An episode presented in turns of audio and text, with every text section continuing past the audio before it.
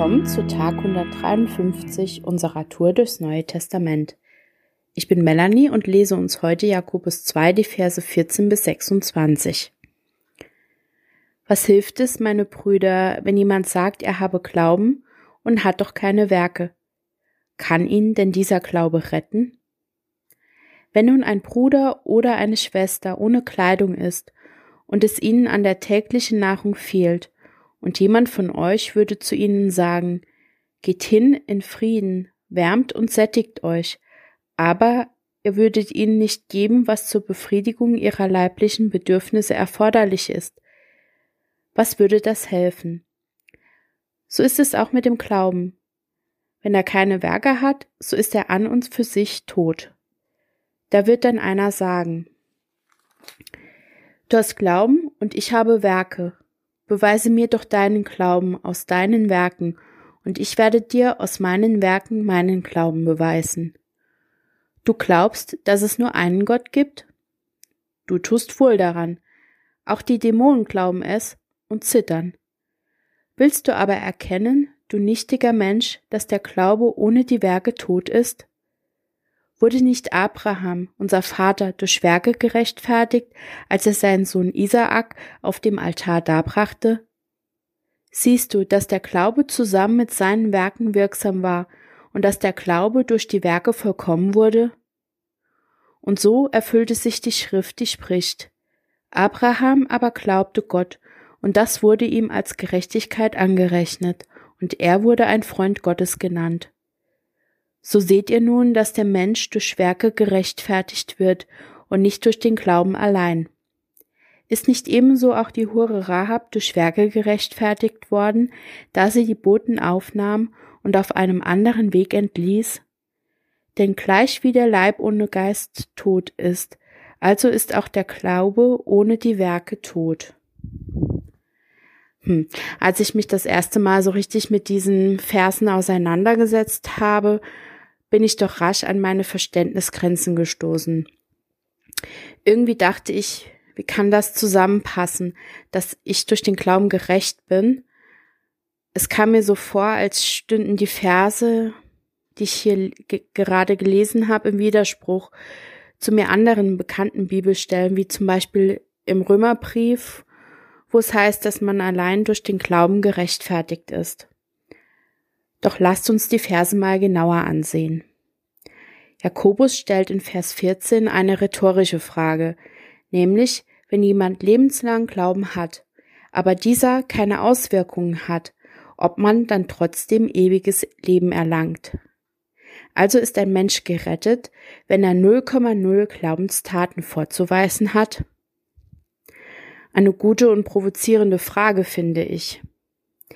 Diese führt mich wiederum zu der Frage, wenn ich wirklich Glauben habe, kann dieser dann tatsächlich tatenlos bleiben, das heißt ohne Werke? Jakobus konstruiert in den folgenden Versen ein Beispiel.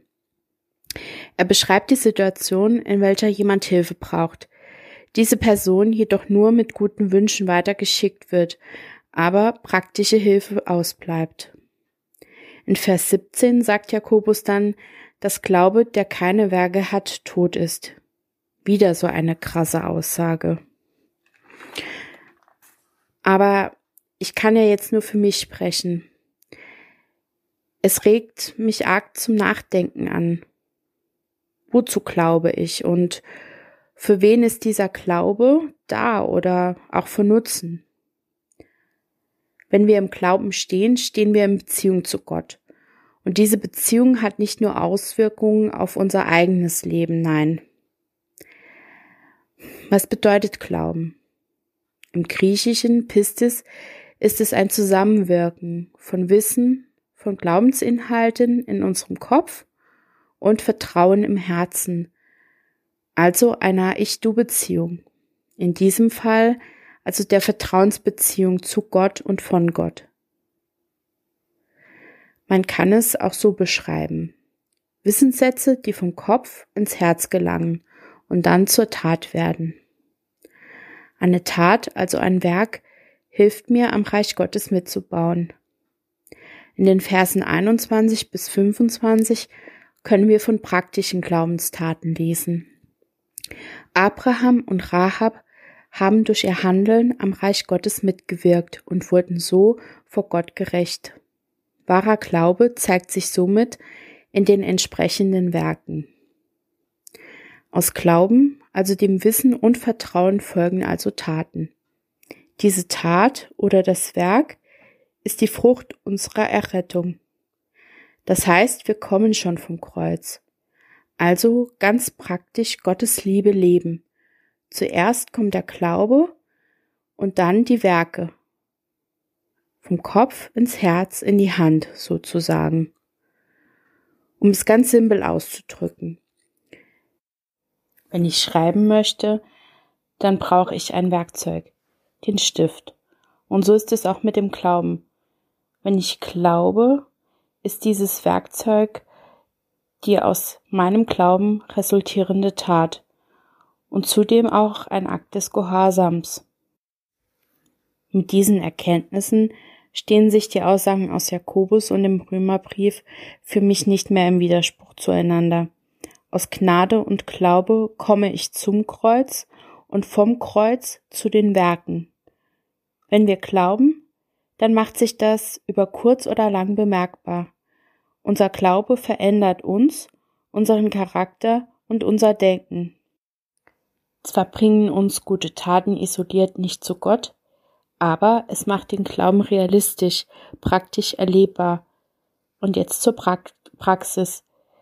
Gibt es in deinem Leben Taten, die du tun solltest, aber bisher noch nicht getan hast, weil du bislang noch Angst hast oder vielleicht auch fehlendes Vertrauen? Sei ermutigt, praktisch zu glauben.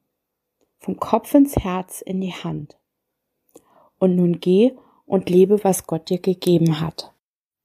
Sei gesegnet.